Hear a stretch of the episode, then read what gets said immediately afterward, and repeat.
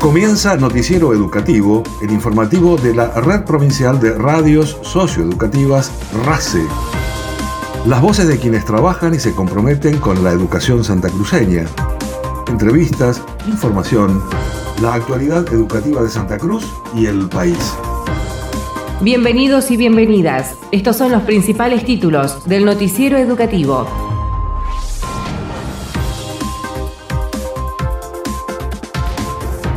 El Consejo Provincial de Educación participó del Seminario Nacional de Educación Ambiental Integral realizado en el Palacio Sarmiento. Los días 17 y 18 de octubre se presenta en el Conservatorio Provincial de Música de Río Gallegos la gira argentina Guastavino, a cargo de la profesora Lilia Salzano. Brindan detalles sobre las becas 60 años, orientadas a jóvenes que estudien carreras vinculadas al desarrollo productivo y la salud. El Consejo Provincial de Educación y la sede invitan a participar de la segunda cohorte del curso denominada Cuidado y Prevención en el ámbito educativo. Convocan a equipos técnicos de educación especial secundaria, técnicos jurisdiccionales y profesionales al seminario sobre decolonialidad en las prácticas. Santa Cruz se incorpora a la prueba piloto de implementación del Sistema Integral de Información Digital Educativa.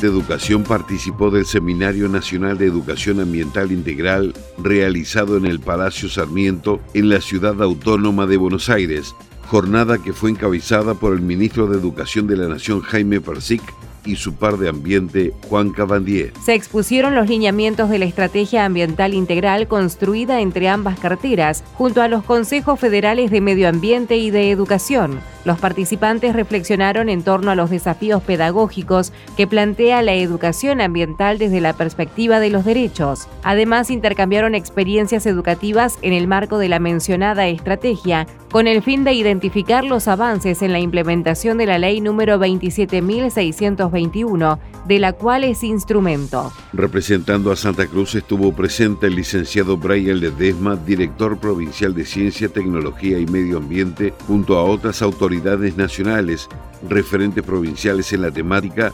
docentes, estudiantes de escuelas secundarias y miembros de organizaciones no gubernamentales.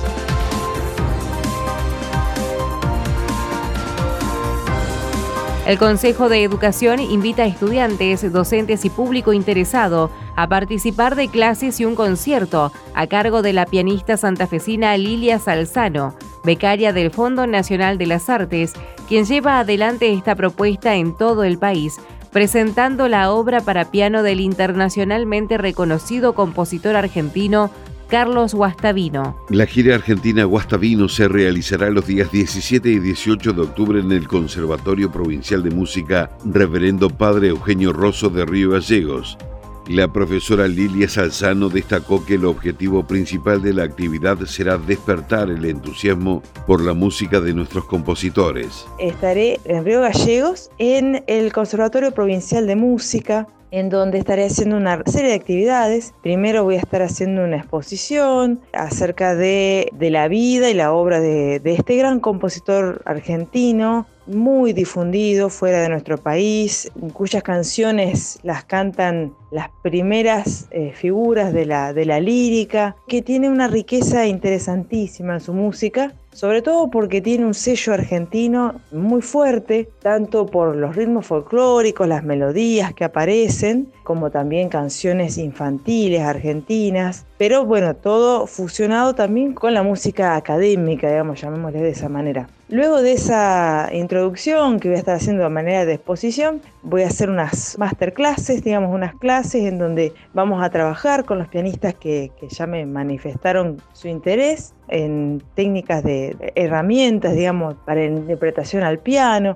Todo será en base a, a las necesidades que yo vaya viendo, a las inquietudes que surjan y vamos a ir trabajando obras, en su mayoría obras de autores argentinos, porque mi interés es despertar esta curiosidad, este entusiasmo por la música hecha por nuestros compositores. Muchas veces en nuestra formación se dejan para lo último o se trabajan con cierto, digamos, no sé, eh, no, no sé si es desdén, pero a veces uno está en la tradición fuerte, ¿no? Que, que es del piano, que son estos autores europeos, ¿no? Bach, Beethoven, Schumann, Chopin, que está todo perfecto, pero que está bueno también hacerles un lugar importante a nuestros compositores argentinos y cuando uno empieza a ver hay una belleza increíble en todas estas obras. Salzano es la primera pianista argentina en interpretar como solista esta obra. Su propuesta es llevar este repertorio a una recepción actual, una presentación renovada de la música de Carlos Guastavino, uno de los más grandes compositores argentinos.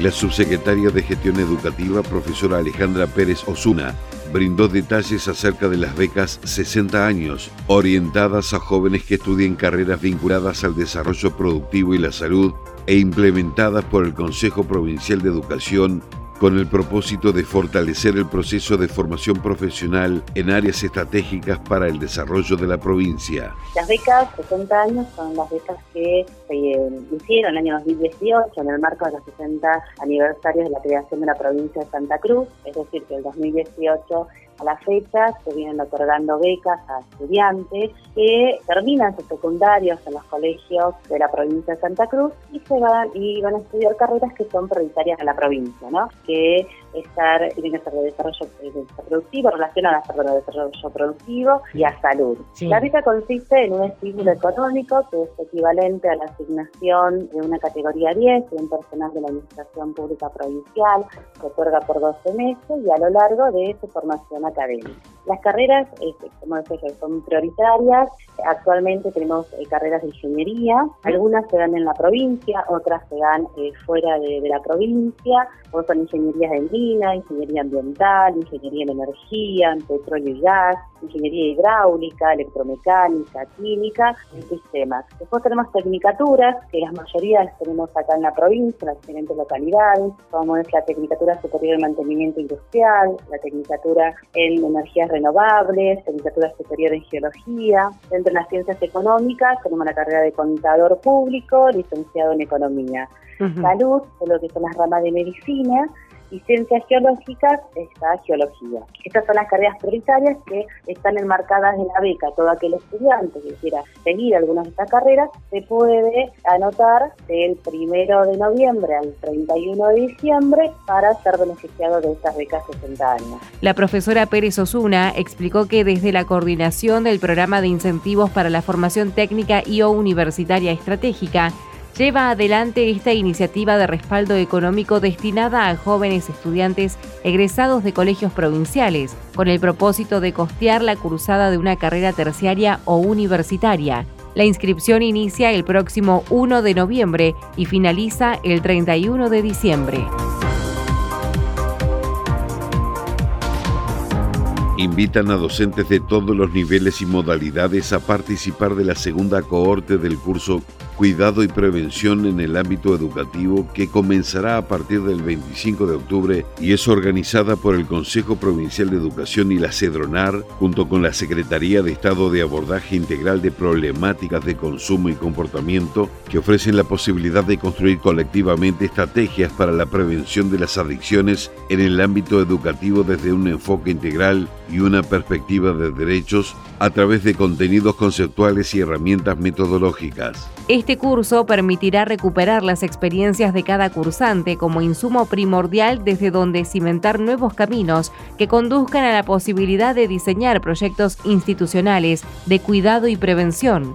Para inscripción y mayor información se puede acceder a la web educacionsantacruz.gov.ar. Se invita a todas las instituciones educativas y a la comunidad a participar de la Expo Música que se realizará del 24 al 26 de octubre en el Conservatorio Provincial de Música Reverendo Padre Eugenio Rosso. El profesor Pablo Muñoz, rector de la institución, estimó que esta actividad será un excelente motivo de encuentro con la comunidad. La Expo Música es una actividad que realiza el Conservatorio Musical desde hace muchísimos años, en donde se muestra el trabajo em, que realizan los alumnos a lo largo del año, no solo lo que han aprendido en ese año, sino en años anteriores. Esta es la vigésima edición de la Expo Música. Esto va a ser el día 24, 25 y 26 de octubre en los horarios de 10 a 12 y de 14 a 17, los tres días. Está abierto um, a la comunidad, a todos los eh, niveles del sistema educativo.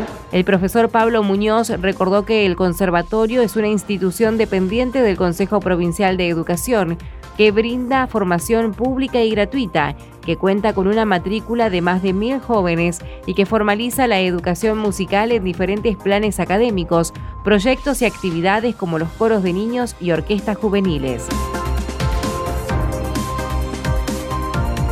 convocan a los equipos técnicos de educación especial, de orientación educación secundaria, técnicos jurisdiccionales y profesionales interesados en la temática de las áreas de educación y salud a inscribirse al seminario de actualización sobre decolonialidad en las prácticas. Esta propuesta formativa tiene por objetivo reflexionar sobre las prácticas actuales en clave de proceso descolonial, entendiendo el espacio del seminario como una construcción de saberes que se imprimen con la participación y diálogo, como camino para un análisis crítico del campo de la salud mental y la educación, regido aún por prácticas reguladoras de los llamados normalismos. El seminario se dictará en forma virtual de manera sincrónica, iniciando el 19 de octubre, en un ciclo de cuatro clases quincenales con material y referencia de apoyo en el aula virtual del campus del Consejo de Educación.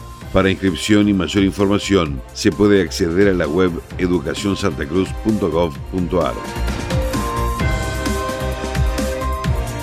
El Consejo Provincial de Educación realizó en forma virtual las muestras de la Feria de Ciencias, Arte, Tecnología y Medio Ambiente, edición 2022 evento en el cual participaron más de 250 educadores y el protagonismo de las diferentes instituciones que compartieron sus trabajos. El director provincial de Ciencia, Tecnología y Medio Ambiente, licenciado Brian Ledesma, indicó que se presentaron 10 proyectos de diferentes niveles y modalidades del sistema educativo y destacó la construcción de espacios para garantizar la igualdad de oportunidades a las y los estudiantes, compartir sus experiencias e intereses y recibir aportes enriquecedores para continuar proyectando las propuestas orientadas a la mejora de la propia comunidad educativa y del contexto en que están insertas. En el marco del desarrollo de la Feria de Ciencia, en este caso en particular, la exhibición de las muestras que han participado bajo ese carácter,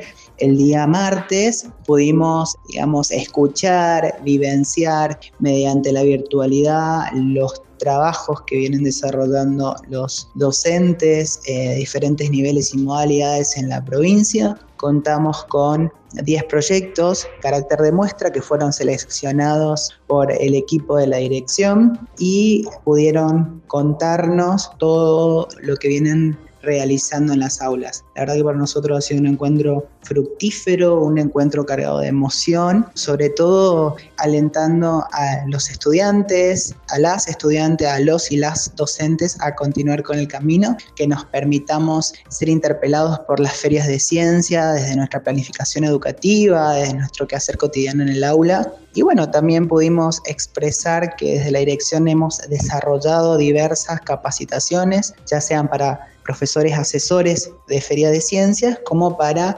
evaluadores, trabajando sobre todo la evaluación formativa en la Feria de Ciencias y la importancia de la retroalimentación como la columna vertebral de ese proceso evaluativo y la verdad que para nosotros ha venido siendo un trabajo arduo, pero estamos convencidos que es el camino y sobre todo esto en beneficio de los destinatarios directos, que son los y las estudiantes del sistema educativo provincial. Ledesma subrayó que esta instancia está pensada como un espacio necesario para la reflexión colectiva y donde se propone elaborar un documento que registre entre las diferentes sensaciones, vivencias, incertidumbres y sugerencias, valorarlas en modalidad virtual, ponerlas en práctica en la evaluación formativa, contemplando las instancias provincial y nacional que se encuentran próximas y lo que ambas representan para los equipos que participarán de ellas.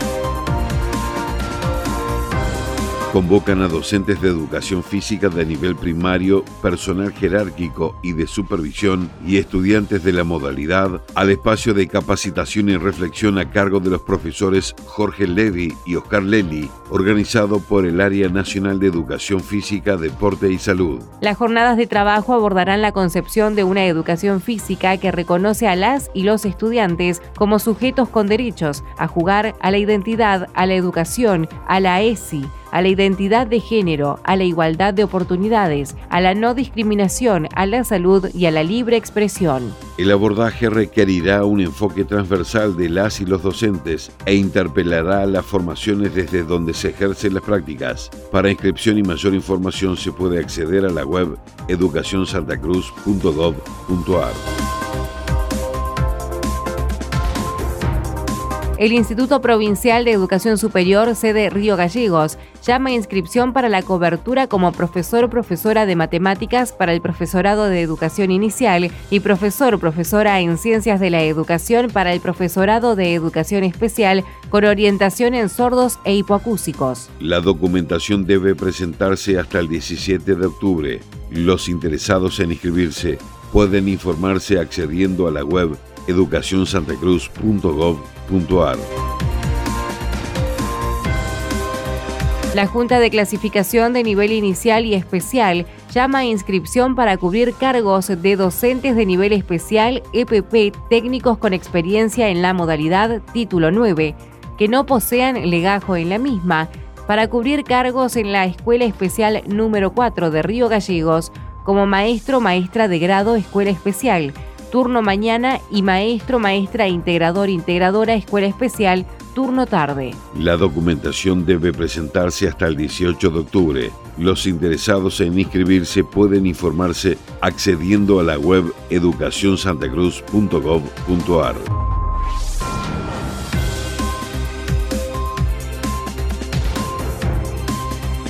El gobierno de Santa Cruz, a través del Consejo Provincial de Educación, se reunió con representantes de ADOSAC en el marco de la conciliación obligatoria. El Ejecutivo propuso implementar la cláusula gatillo a partir de los saberes del mes de septiembre. La propuesta consiste en implementar a partir de septiembre la denominada cláusula gatillo a fin de incrementar los saberes del sector docente según el índice publicado mes a mes por el INDEC para la Patagonia. Con esta propuesta se busca conseguir un aumento para el sector con el objeto de no perder poder adquisitivo frente a la inflación. Asimismo, se propone aumentar con los saberes del mes de diciembre un 8% al salario básico, entre otras propuestas tendientes a incrementar el salario docente. También se propuso dar continuidad a las negociaciones el viernes 14 de octubre, dado que en esa fecha aún se estará en condiciones de efectivizar la liquidación con los aumentos ofrecidos correspondientes al mes de septiembre y octubre, porcentaje de aumento salarial e incremento al título, con los saberes del presente mes.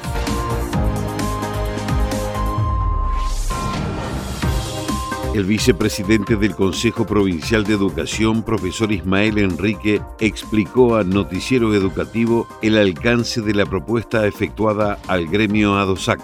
El funcionario precisó que en el marco de la conciliación obligatoria se pudo dialogar con tranquilidad y formular una oferta salarial que consiste en la aplicación de la denominada cláusula gatillo, retroactiva al mes de septiembre y su impacto en el poder adquisitivo. Esto significa que mes a mes el salario se va recomponiendo en función del número de inflación tomado de los datos que provee el INDEC para la Patagonia. Fundamental esto porque el, concepto que salario docente no quede por debajo de la inflación.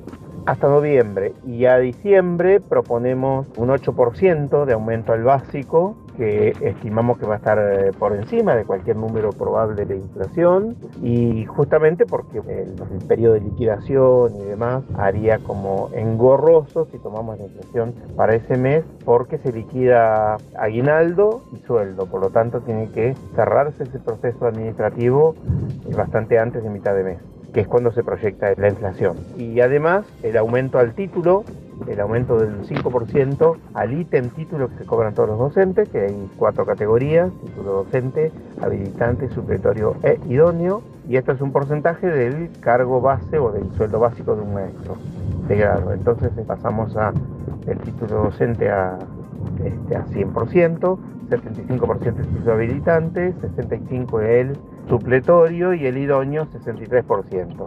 Estos aumentos rigen a partir de, en el caso de el retroactivo septiembre, título octubre y proponemos encontrarnos nuevamente en el mes de diciembre para evaluar los aumentos y proyectar hacia el año 23, los primeros meses, de qué manera vamos a hacer la recomposición salarial. Y también propusimos encontrarnos el día lunes, 17 de octubre, para trabajar sobre los 2.500 pesos que se fueron pauta salarial del primer semestre, 2.500 como suma fija, y que habíamos comprometido en una paritaria del mes de abril, trabajarlos en octubre para ir incorporándolos al escalafón docente. O sea que este es el combo de cómo se compone la propuesta salarial que le ofrecimos a DOSAC y esperemos que sea aceptada porque bueno, no nos queda mucho tiempo. El día viernes de ser aceptada se puede liquidar para este mes y de no ser aceptada eso se sería un problema porque no se cobraría nuevamente este mes aumento alguno. Esperemos que se debata como corresponde, que se informe como corresponde y que podamos el día viernes tener la aceptación y que los docentes puedan tener a fin de mes, como decimos siempre, un peso más en el bolsillo. El profesor Enrique expresó que desde la cartera educativa se espera que esta propuesta sea aceptada por el gremio ADOSAC el día viernes 14 para poder liquidar los salarios de este mes con los aumentos propuestos.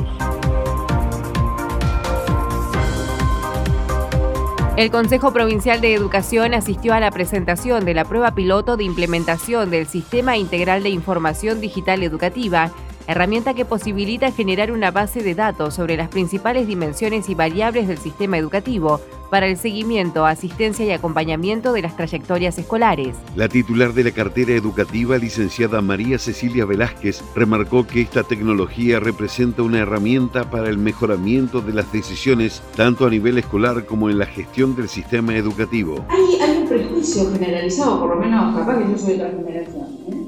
Eh, quizá algunos porque son muy jovencitas y jovencitos, eh, los, los, directores y directoras, pero por lo menos en mis tiempos había un prejuicio acerca de la modernización, la utilización de la informática, la organización de los datos, la mejora de los procesos con la educación como un proceso emancipatorio, de cumplimiento de derechos, como que una cosa era el pensamiento más bien de derecha o un pensamiento eh, contradictorio con los derechos este, que en general los docentes abrazamos porque abrazamos una formación que abraza el pensamiento humanista, básicamente, ¿no? más allá de todos los, tintes. Y nosotros creemos profundamente que no ha de ser así, que no se llevan mal, sino que los podemos hacer eh, llevar bien porque las tecnologías deben estar al servicio de los objetivos de las políticas educativas. Y creo que esto es lo que Germán con mucha solvencia y claridad nos termina de exponer, ¿no? Herramientas, tecnología, construcción de data para que, bueno,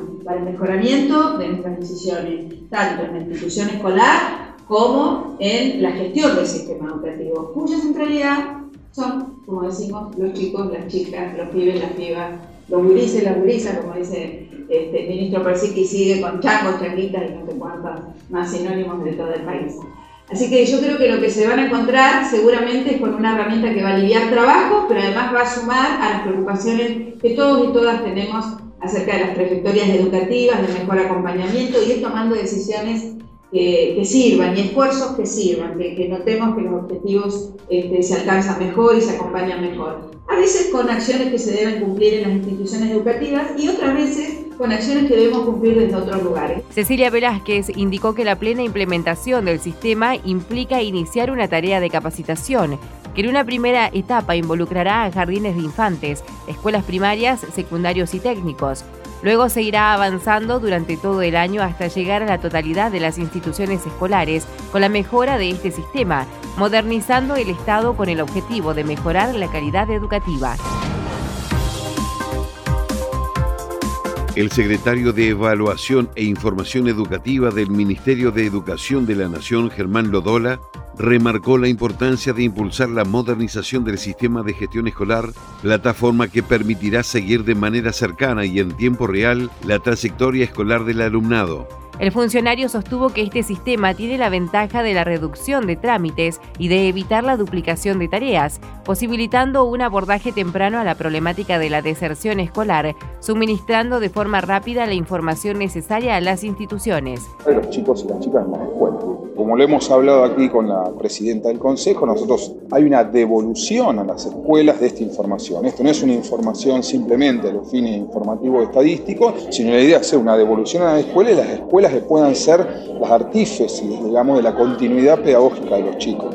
Santa Cruz comenzó la transición para implementar el nuevo sistema en 15 establecimientos educativos que participarán de una prueba piloto para adaptar el sistema a las particularidades y normativas de la provincia.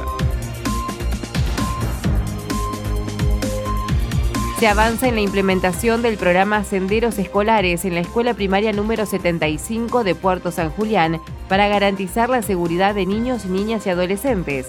El programa Senderos Escolares es impulsado por el Ministerio de Seguridad del Gobierno, el Consejo Provincial de Educación y diversos organismos de seguridad de Santa Cruz. Esta semana se realizó un encuentro entre las autoridades en la que se explicó la estructura, los objetivos y herramientas necesarias para avanzar en la implementación de senderos escolares en dicha institución.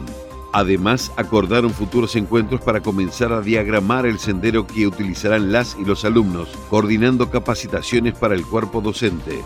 Este tipo de políticas públicas permite un trabajo conjunto entre el Estado provincial y las localidades, brindando un importante acompañamiento para las y los vecinos en términos de cuidado y prevención a través de efectivos policiales, comerciantes y vecinos.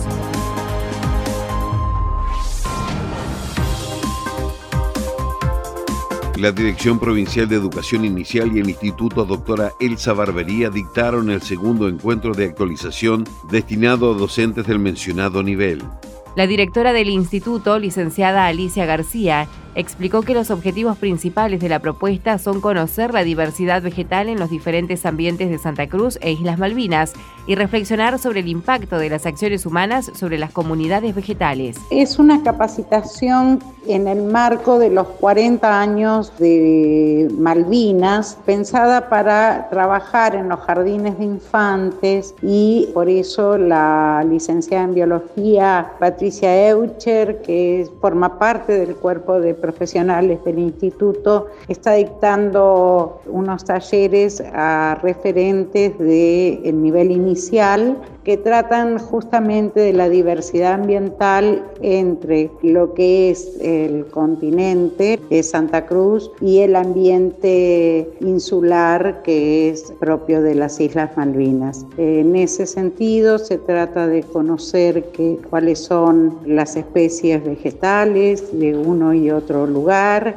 y generar propuestas para llevar al aula. Tiene previsto hacer salidas de campo en las reservas naturales de nuestra ciudad, tanto la de muy conocida de la zona de la costanera y también la propia del ambiente de meseta y de lagunas que están en otros lugares característicos como puede ser el predio de ex Estartel o lo que hoy conocemos como Laguna de los Flamencos. Son actividades que está articulando la profesora. Fundamentalmente lo que tratamos es que les quede también un trabajo para continuar en el aula y en ese sentido saben los docentes que nosotros estamos a su disposición para cualquier acercamiento duda, duda o especificidad que, que requieran. La propuesta Conocer para conservar diversidad vegetal de Santa Cruz e Islas Malvinas prevé seis encuentros con salidas de campo.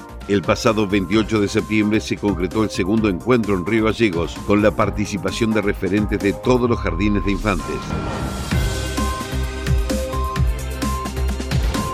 La modalidad de educación intercultural bilingüe participó en la ciudad autónoma de Buenos Aires del tercer encuentro de educadores del pueblo gitano, Nuevos desafíos para la educación intercultural. El encuentro fue organizado por el Ministerio de Educación de la Nación, la Secretaría de Derechos Humanos y el Observatorio Gitano, jornada que priorizó la socialización de experiencias educativas vinculadas al pueblo gitano en distintos puntos del país. La coordinadora provincial de la modalidad licenciada Marcela Alanís destacó la gran presencia de familias gitanas en toda la provincia y la línea de trabajo específica desarrollada por el Consejo Provincial de Educación para fortalecer la educación bilingüe en escuelas con gran cantidad de chicos y chicas de esta comunidad. El día 6 de octubre participamos del tercer encuentro de educadores y educadoras del pueblo gitano, un evento que se realizó de manera virtual en 2020 y en 2021 organizado por el Observatorio Gitano. Este año se desarrolló de manera presencial y con el acompañamiento en la organización del Ministerio de Educación de la Nación y de la Secretaría de Derechos Humanos del Ministerio de Justicia y Derechos Humanos. Participamos varias jurisdicciones porque el principal objetivo fue socializar distintas experiencias que se desarrollan vinculadas a la educación formal y no formal también del pueblo gitano. En este sentido, se destacó que la provincia de Santa Cruz a través del Consejo Provincial de Educación, desarrolla una línea de trabajo específica para abordar el acompañamiento a las trayectorias escolares de estudiantes de la comunidad gitana. En nuestra provincia tenemos en presencia de familias gitanas a lo largo y ancho de la jurisdicción y desde el año 2018, 2017, 2018 nos acercamos a conocer experiencias específicas en las instituciones que cuentan con mayor matrícula de estudiantes de la comunidad. Por eso es que también participó la profesora Gabriela Subirá, que es la directora de la Escuela Primaria Provincial número 81 de la ciudad de Río Gallegos, que desarrolla desde hace varios años distintas propuestas y proyectos educativos eh, que contemplan eh, a los estudiantes de la comunidad. Hubo un panel Experiencias Internacionales, donde participaron referentes gitanos y gitanas de España y de Italia, y luego compartieron las experiencias nacionales. Eh, se finalizó con un reconocimiento a cinco eh, propuestas, entre las que estuvo el proyecto de acompañamiento a las trayectorias escolares de niños y niñas de la comunidad gitana, que fue presentado por la modalidad de educación intercultural bilingüe, y proyecto Experiencias en el aula con estudiantes gitanos de eh, la EPP 81. La jornada contó con un panel de invitados internacionales y luego se dieron a conocer las experiencias de las provincias de Santa Cruz, Neuquén, Córdoba, Santiago del Estero y Santa Fe. El Centro de Formación y Actualización Profesional número 4 de Caleta Olivia dio inicio al taller de panadería destinado a estudiantes de la Escuela Especial número 3 y a la comunidad para brindar a estudiantes con discapacidad herramientas para su inserción laboral. La coordinadora general de formación profesional de ETP, Vanessa Trujillo, destacó la importancia de los objetivos conseguidos a partir del trabajo conjunto para garantizar la inserción al mundo de la gastronomía tanto a personas con discapacidad como a todos los interesados. El Consejo Provincial de Educación, eh, a través de la Subsecretaría de Educación Técnico Profesional, continúa impulsando mm, propuestas enmarcadas en la política pública educativa que tiene que ver con el desarrollo de la inclusión. En este marco, en el CEFIAP número 4 de Caleta Olivia, ha puesto en marcha una capacitación relacionada con la familia de la gastronomía, que comienza con el trayecto denominado panadería y continúa con pastelería y cocina. Esto es el producto del trabajo de mm, varios actores, el producto de la articulación llevada adelante por la coordinación a mi cargo, el director del CEFIAP, la gente de la Dirección Regional Zona Centro, como así también la directora provincial de Educación Especial y los directivos de la Escuela Especial número 13, que es el lugar en el cual se están desarrollando estas eh, capacitaciones. Y lo más importante a destacar en este caso es que pudimos materializar una vez más una política educativa relacionada con la real y verdadera inclusión. En este marco trabajamos con los estudiantes con discapacidad de esta institución educativa, pero también en hemos abierto la inscripción a matrícula de estudiantes de personas que no tienen discapacidad para que puedan interactuar en un grupo heterogéneo y, puedan estudiar en el marco de, esta institución, interactuar y, y poder adquirir las habilidades necesarias para desarrollarse en el mundo de la gastronomía. Y bueno, lo importante a resaltar acá es que las personas con discapacidad, como también las personas que no tienen discapacidad que se van a formar en este trayecto, van a poder adquirir competencias para en algún momento de sus vidas poder poner en práctica algún oficio relacionado con la gastronomía. La coordinadora destacó el trabajo de las y los estudiantes de la Escuela Especial número 13 que asisten al curso de gas, quienes contribuyeron a acondicionar los hornos y cocinas utilizados.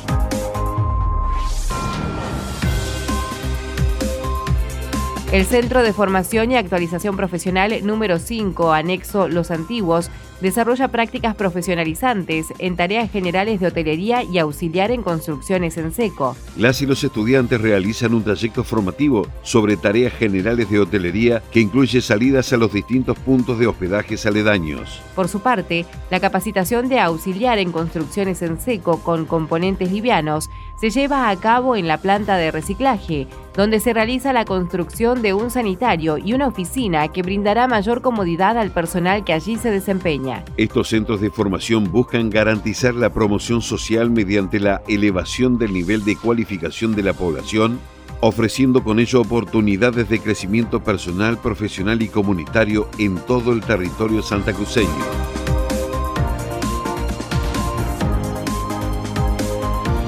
El Museo de Arte Eduardo Minicelli invita a la muestra internacional itinerante denominada Daguerrotipo Latinoamericano Contemporáneo, que reúne el trabajo de múltiples artistas y fotógrafos de gran trayectoria internacional.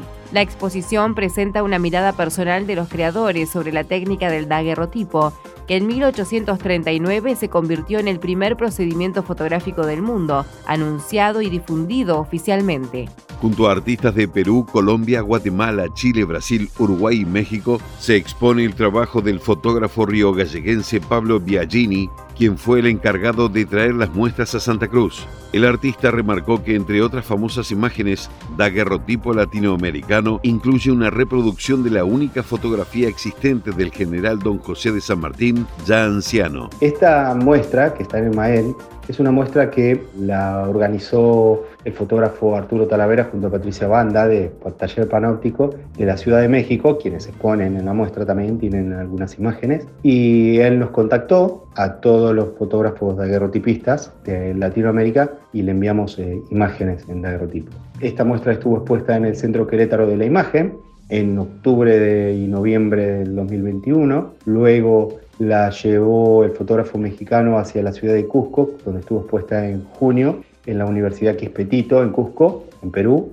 Y después, bueno, yo fui, la busqué a la ciudad, la ciudad de Cusco y la traje, bueno, a mi ciudad, Río para que puedan apreciar y ver lo que, de qué se trata lo que es un daguerrotipo. En la muestra podemos ver eh, fotografías de el fotógrafo Luis Figueroa de Perú, de Camilo Sabugal de Colombia, de Jorge Echevarría de Guatemala, de Mauricio Toro Goya de Chile, de Francisco Moreira de Brasil, de Eduardo Luis Sosa de mm, Uruguay y de Arturo y Pati Banda de México. El daguerrotipo, lo que consiste en el daguerrotipo es el principio de la fotografía. Nosotros el 19 de agosto festejamos el Día de la Fotografía en reconocimiento a la publicación, al descubrimiento que hizo Luis Daguerre en 1839, cuando publicó en la Academia de Ciencias de París el proceso fotográfico. Son las primeras fotografías, así se tomaron las primeras fotografías en ese estilo. Nosotros como fotografía, para identificar más o menos lo que es un daguerrotipo, podemos ver una imagen icónica que conocemos nosotros del general San Martín cuando era viejito, 1849, cuando tenía 70 años, antes de su fallecimiento. La foto esa que nosotros vemos, que está sentado en una silla con una mano metida dentro del saco al estilo de Napoleón, esa foto está tomada en un estudio en París, es un daguerrotipo. Ahora nosotros en la muestra podemos ver una réplica de ese daguerrotipo de San Martín para que vean los chicos o la gente que le interese qué era el daguerrotipo, para que más o menos identifique qué fue. Pablo Biagini resaltó la importancia y el interés general de esta muestra, ya que el número de daguerrotipos contemporáneos es actualmente muy reducido.